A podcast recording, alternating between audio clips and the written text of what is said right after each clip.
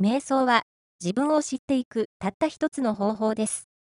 私たちは大家富吉氏のもとで自分を知っていける正しい瞑想の仕方、手順を学んできました。その中で正しい瞑想がなかなかできないわけも同時に学び、正しい瞑想が自分の中でできなければ自分を本当に知っていくことができないし、共に次元を超えていこうという意識の流れに乗っていくこともできない厳しい現実も伝えていただきました。著者と読む UTA ブック。磁場と反転、その人対家とめ吉パート3。第13回目の今日は、113ページから120ページ、6、意識の流れを心に感じていこうの朗読が始まります。6、意識の流れを心に感じていこう。これまで私はできるだけわかりやすくというところにポイントを置いて本書を綴ってまいりました。しかし、ここからは私自身の心に感じている大家留吉の磁場の世界と反転のエネルギーを中心にして書かせていただきたいと思います。私は毎日大家留吉の磁場に心を向ける瞑想を続けています。大家留吉の磁場と思ったとき、私はこれから250年、300年かけて進んでいく次元以降という意識の流れを心に感じます。意識の流れというものは、もちろん私たちの目には見えません。しかし、その流れは今、粛々として滞りなく流れていて、私たちに次元を超えていきましょうというメッセージを絶えず伝えてくれているんです。目に見える世界、かっこ有限の世界、かっこ閉じるには、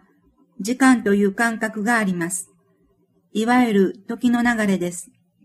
それは過去があって、今があって、そして未来があるという順番です。しかし、目に見えない世界、かっこ無限の世界、かっこ閉じるには、その感覚はありません。過去も未来も今と一つなんです。言い換えれば、目に見えない世界、かっこ無限の世界、かっこ閉じるには、今という時しかないんです。過去があって、今があって、未来があるのではなく、今しかない。このことが、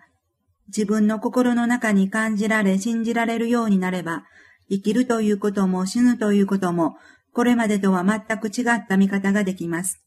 今、大家留吉の磁場を思い瞑想をするということは、私の過去も、そして未来もみんな、大家留吉の磁場を思い瞑想をしているということだと、私ははっきりとわかるんです。その感覚が私にはあります。瞑想の中では、過去の私も感じられるし、未来の私も感じられます。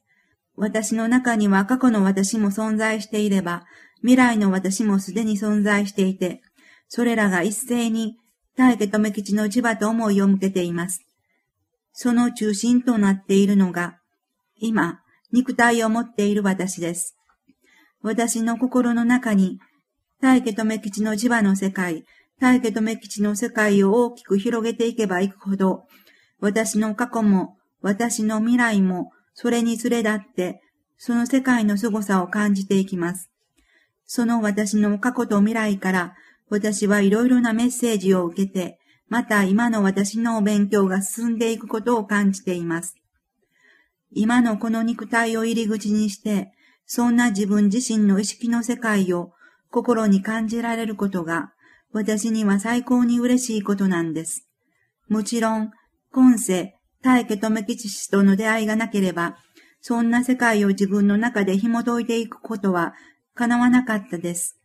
ただ、瞑想を重ねていったとき、大家留吉氏と私との出会いがないということはありえないことだ、ということも分かってきましたから、やはり意識の流れはすごいなぁと、つくづく感じています。まさに、私はこの意識の流れを自分の中に確立するために、大家留吉氏との出会いを計画してきたことを確信しています。瞑想を重ねていくことは、私の中にその確信を深めていく強めていく手立てなんです。私の意識の世界はすでに次元移行という意識の流れを確実に捉え、その流れの中を着実に進んでいます。だから、瞑想そのものが楽しいです。瞑想をすることに、大きな意味があることを感じて、瞑想以外に自分を知っていく方法はないと、はっきりとわかります。瞑想は自分を知っていくたった一つの方法です。私たちは、大家智吉氏のもとで、自分を知っていける正しい瞑想の仕方、手順を学んできました。その中で、正しい瞑想がなかなかできないわけも、同時に学び、正しい瞑想が自分の中でできなければ、自分を本当に知っていくことはできないし、共に次元を超えていこうという意識の流れに乗っていくこともできない、厳しい現実も伝えていただきました。こうして大家留吉氏のもとで学ばせていただき、約20年という時間が過ぎ去りました。共に学びを進めている人たちが日本各地にいます。海外在住の人たちもいます。私たちのこれまでの天正の時間からすれば、大家留吉氏との出会いから20年余りという学びの時間は、決して十分とは言えませんが、私は今の私を通して学ぶべきことは学んできたという感想を持たせていただいています。あとは私の中で確立した中心棒の補強に努めるだけなんです。私はそれを独立独歩、自己確立の道と表現しています。私は今現在53歳です。日本女性の平均寿命までこの肉体を持ったと仮定して30年余りの時間があります。数字には特別にこだわりませんが、中心棒の補強のために、私はまだもう少し今のこの肉体を離すことはないということは確かなようです。それは大家留吉氏の没後に、さらに大家留吉の地場、大家留吉の世界、そして反転のエネルギーを私自身が学んでいく計画があることを感じているからです。その学びをどのように展開していくか、そこまでが私が今の肉体を持っている間の私のお勉強だと私は考えています。その間、私は肉体と意識の関係、目に見える世界、かっこ有限の世界、かっこ閉じる、と目に見えない世界、かっこ無限の世界、かっこ閉じる、との関係。それを私は私の中で、さらに純度の高い大家留吉の意識の世界から受ける波動を通して、学んでいけると思っています。もちろん、その間、目に見える形の世界には、いろいろと現象が起こってくるでしょう。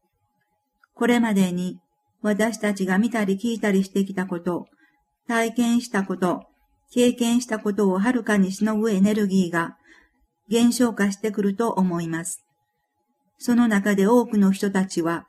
自分たちの窮状を訴えていきます。救いの手をあらゆるところへ伸ばしていくでしょう。自分たちの救いというのは、言うまでもなく、自分たちの生命を救うこと、自分たちの家族を救うこと、自分たちの日常生活を取り戻すこと、立て直すこと等々です。全部、肉、形の世界のことです。そういうところに、救いの手を差し伸べてくださいと、多くの人たちが思いを集中させていきます。もちろん、キューバの救済、とりあえずの救済措置は必要です。ただ、何でもかんでもこうしてほしい、ああしてほしいだけの要求はいつまでも通用するわけはありません。天災、人災に関わらず、そういう事態があちらでもこちらでも起こってくる中で、人々の心は一体どんな声を上げるのでしょうか。行き場のない思いが、さらに次の事態を呼び起こすことになることにどれだけの人たちが気づいていくのでしょうか。そして、その一方で、心の立て直しというか、心の安らぎ、平安、救いを求める声もこれまで以上に大きくなっていきます。もちろん、その声に応えようとしていく人たち、団体の活動もますます活発化していくでしょう。しかし、それらもまた全部、肉、形を基盤とした活動に過ぎません。肉、形を基盤としていては、本当の心の立て直しなどできるはずはありません。そのような世の中の流れを、やはりそうかと確認しながら、私は私の心の中に針を向けて、自分の中に伝わってくる思い、響いてくるメッセージを何らかの方法で発信していきたいと思っています。今は漠然としている私の中の思いも、いずれは形になってきます。私は、それが意識の流れの中に存在する私自身だと感じているからです。もちろん、その時に、大家留吉氏の指し示す方向に、共に向いていこうとする独立心の強い仲間がいれば、なお嬉しいです。